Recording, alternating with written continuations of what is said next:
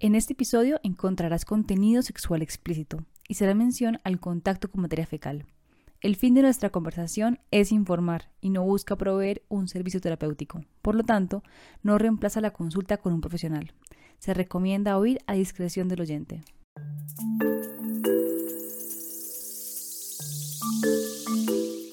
La verdad es que me encantaba tener sexo anal y me gustaría mucho volver a hacerlo, pero no puedo dejar que mi novio se vuelva a acercar ahí.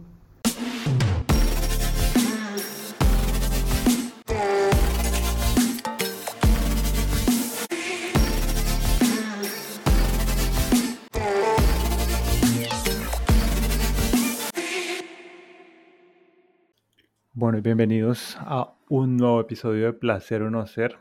Los acompaña como siempre Roberto García y conmigo está la estrella de este programa, Natalia Restrepo. Nata, qué gusto tenerte como siempre.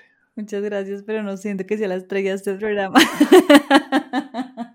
La modestia, la modestia de siempre. Nata, como siempre, estamos eh, comenzando un nuevo ciclo con una nueva historia para los que nos han escuchado varias veces saben que trabajamos como la misma historia más o menos durante tres, tres, episodios. Hablamos de temas generales, hablamos de un poco de la relación que tenemos con esas temáticas y al final las profundizamos en la historia. Estas historias las hemos eh, recopilado de comentarios anónimos en Reddit y personas a quienes aprovechamos para agradecer por su dedicación y compromiso nos han ayudado también a ponerle voz para poderlas compartir aquí con ustedes. Entonces, ¿de qué vamos a hablar un poco en esta historia? Bueno, entonces veníamos pensando un poco en los fetiches, en esos deseos que sentimos que son un poquito diferentes o que nos hacen diferentes en nuestra forma de, de ver o entender la sexualidad. Y hoy creo que vamos a hablar de un tema que mm, es como genera mucha curiosidad, genera deseo también, pero normalmente las conversaciones son muy tabúes, el tema del sexo anal.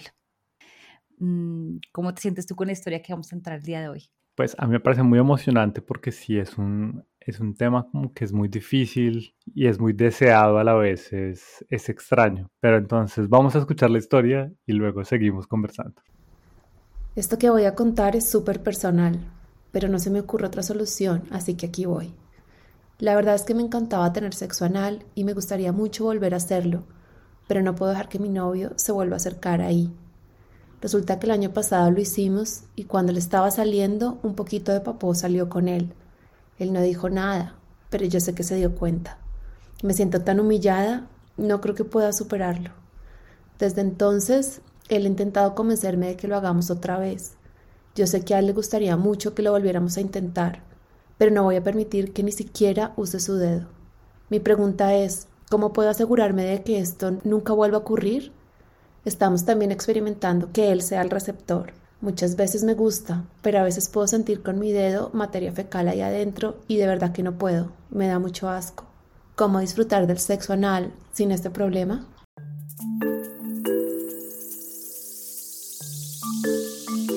Nata, el tema del sexo anal se ha relacionado siempre como con lo anormal. Siempre se le ha calificado como de la anormalidad, de lo que no es natural, de lo que no es de Dios.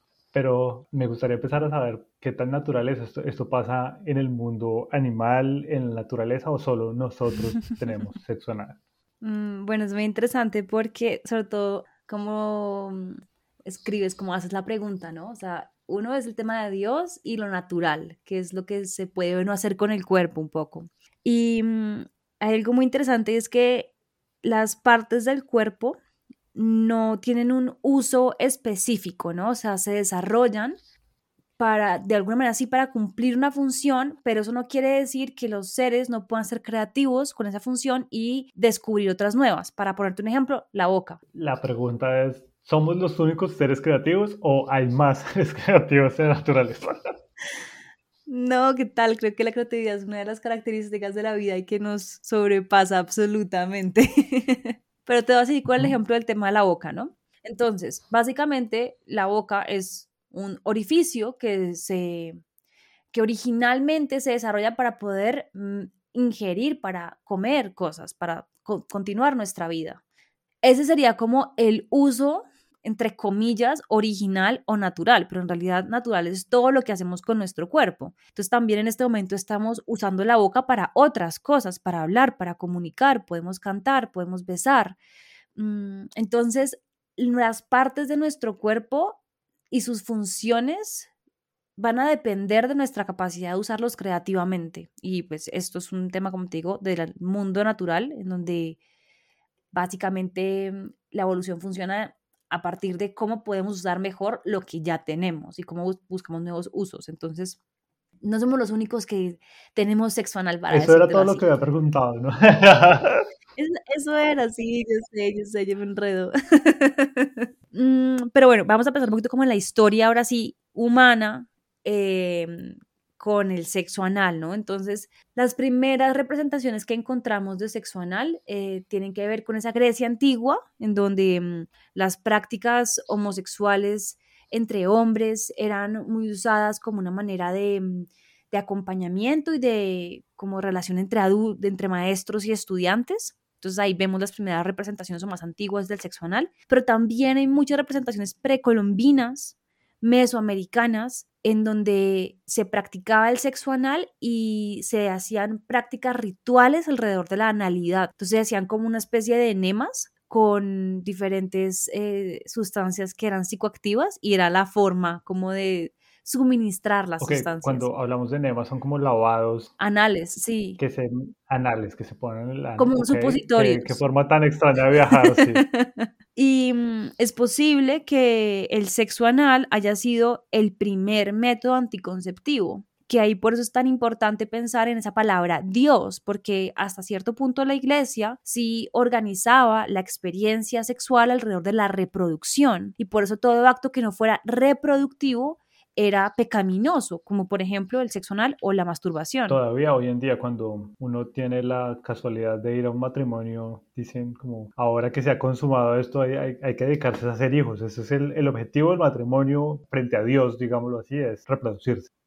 Exacto, y es súper interesante cómo esa narrativa religiosa se ha apropiado de lo natural, ¿no? Entonces, lo que es de Dios es lo natural y lo que va en contra de Dios, que sería lo no reproductivo, es lo del demonio y lo, pues, antinatural. Pero tiene todo el sentido. Si Dios creó a Adán y a Eva, no creó a Adán y a Adán. Exacto, ni tampoco incluye muchas experiencias que trascienden a la pareja, ¿no? O sea, solamente es de a dos, eh, heterosexual, cisgénero, por favor, cualquier cosa que atente contra esa reproductividad, pues es demoníaca. Y yo ahorita que lo decimos me pregunto, ¿no? ¿Cómo lo experimentará la iglesia? Eh, los embarazos entre personas trans, en donde hemos visto cómo los hombres trans mantienen su capacidad reproductiva, las mujeres trans también podrían hacerlo y hay muchas parejas trans en donde es el hombre quien se embaraza y, tiene a los hijos, ¿no? Y es en, en, el sentido divino, pues una experiencia natural, no sé, interesante. Pues la iglesia no se ha caracterizado por adaptarse muy rápido a los tiempos. Exacto.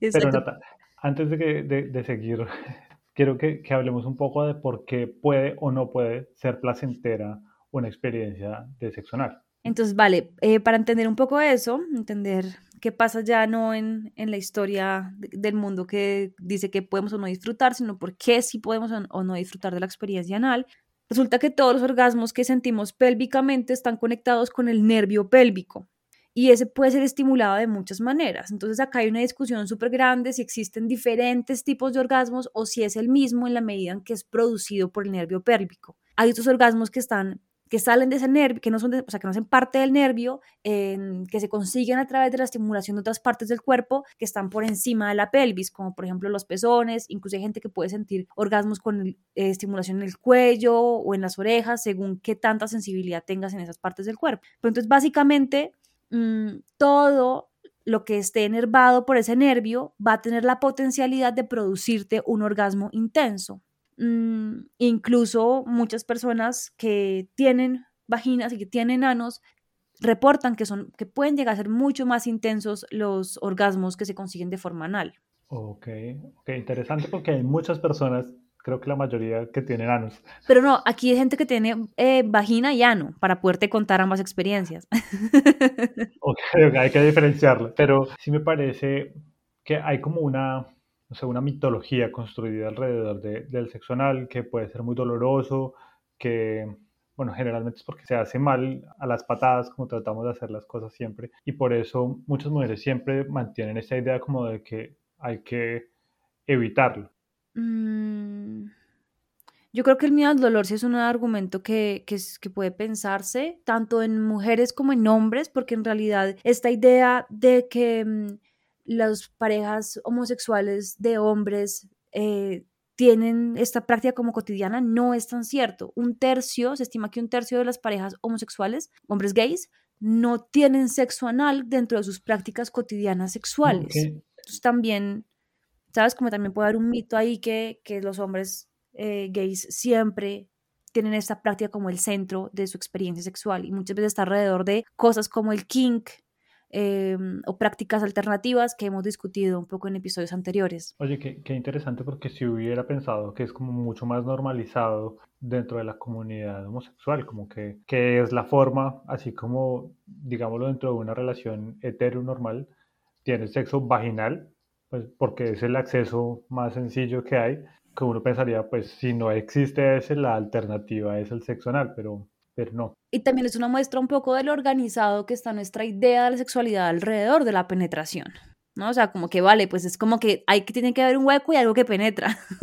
De acuerdo, y lo hablamos un poco cuando hablamos de eyaculación precoz también, como de esa idea de la masculinidad y del placer que está construida alrededor del pene, como si fuera pues un ídolo al que hay que venerar y de pronto no, no, no está cierto. De acuerdo, pero entonces sí pensando en todo caso en este ano que va a ser penetrado, sí podemos pensar que es un tipo de conducta que mm, requiere una forma de preparación en la medida en que no cuenta con los recursos para lubricarse, por ejemplo, a diferencia de la vagina. Y eso va a hacer que eso, más que la piel del ano y de todo el recto es mucho más delgada que la vagina, va a hacer que sea más propenso a heridas, desgarros, infecciones también, porque pensemos que si hay algo que está penetrando, no específicamente un pene, sino un objeto que está penetrando el ano, mm, va a ser más probable que esos desgarros que se puedan producir se puedan infectar porque además estamos en un ambiente con muchas bacterias, ¿no?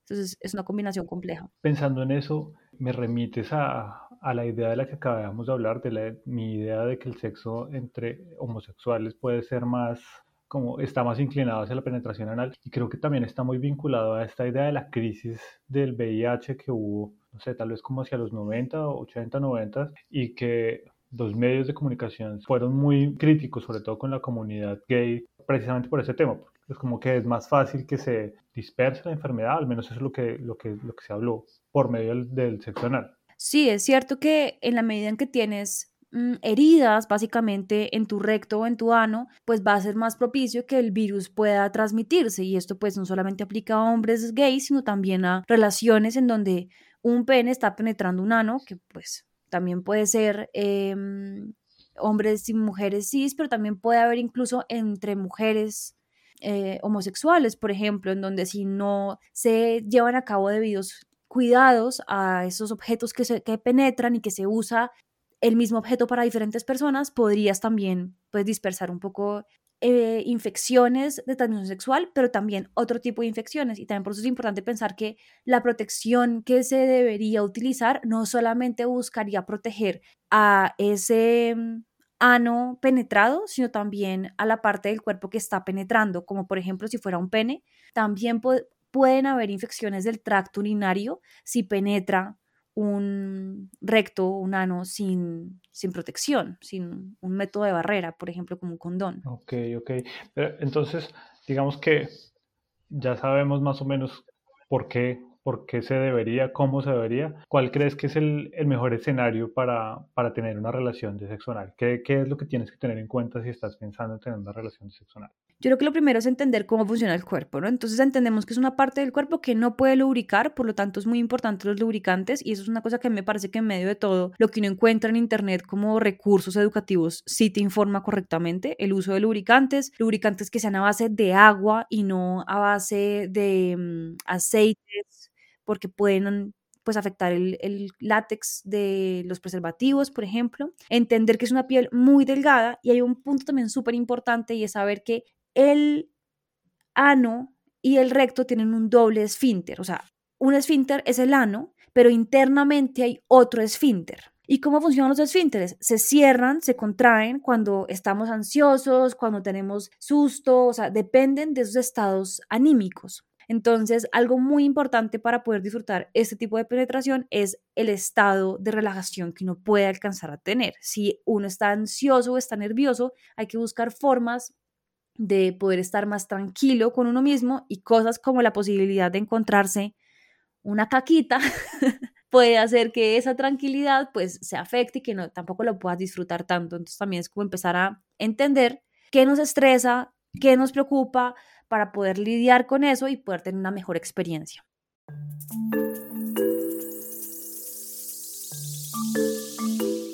Bueno, Nata, y como siempre, el tiempo se nos queda un poco corto, pero para cerrar, entonces hablemos de con qué te quedas después de todo esto. Bueno, yo me quedé pensando un poco en lo que hemos hablado y primero, yo no quiero sonar alarmista, o sea, no quiero sonar como, no hagan esto, esto es malo, esto tiene muchos temas complicados, pero creo que sí es importante pensar que todas las actividades sexuales que podemos llevar a cabo tienen una forma de hacerse amable y como cuidadosa con uno mismo y otras que no. Entonces también creo que en parte poder empezar a hablar de qué cuidados y qué necesidades tiene cada tipo de práctica, incluida esta, el sexo anal, que pues es tan, tan deseada por muchos, pero también tan temida por otros, pues es una forma como de empezar a pensar en cómo hacerlo de una forma pues y cuidadosa con el cuerpo. Y mm, pues también creo que hay muchas cosas que se nos permiten hacer y otras que no, como en el imaginario social, ¿no? De lo que vamos a poder hacer, de lo que es esperable y de lo que no podemos ver o que no puede nunca ocurrir en este lugar. Y creo que se conecta un poco con lo que vamos a hablar en el siguiente episodio, pero también cuéntame tú, ¿con qué te quedarías? Creo que estoy muy alineado contigo, sobre todo con, con el comentario final. Hay que desprendernos un poco de esta idea que tenemos de lo que es natural. Creo que esa es parte de lo que me gusta pensar en este, en este espacio y que hemos hablado muchas veces en, capítulos anteriores, de qué es lo que, lo que está bien y lo que está mal, lo que puedes hacer y lo que no puedes hacer con tu cuerpo. Y creo que ese, ese permitirse y ese descubrir posibilidades también es, es una forma de, de, entenderte, de entender qué quieres, de entender qué disfrutas y también como de vivir más plenamente contigo y, y, con tu pareja o con tus parejas. De acuerdo, y eso es un poco lo que también se ve en el siguiente episodio en el que vamos a hablar mucho más de cómo el, como el espacio social en que nos movemos nos va a permitir disfrutar o no de ciertas cosas. Entonces, acompáñenos en el próximo episodio.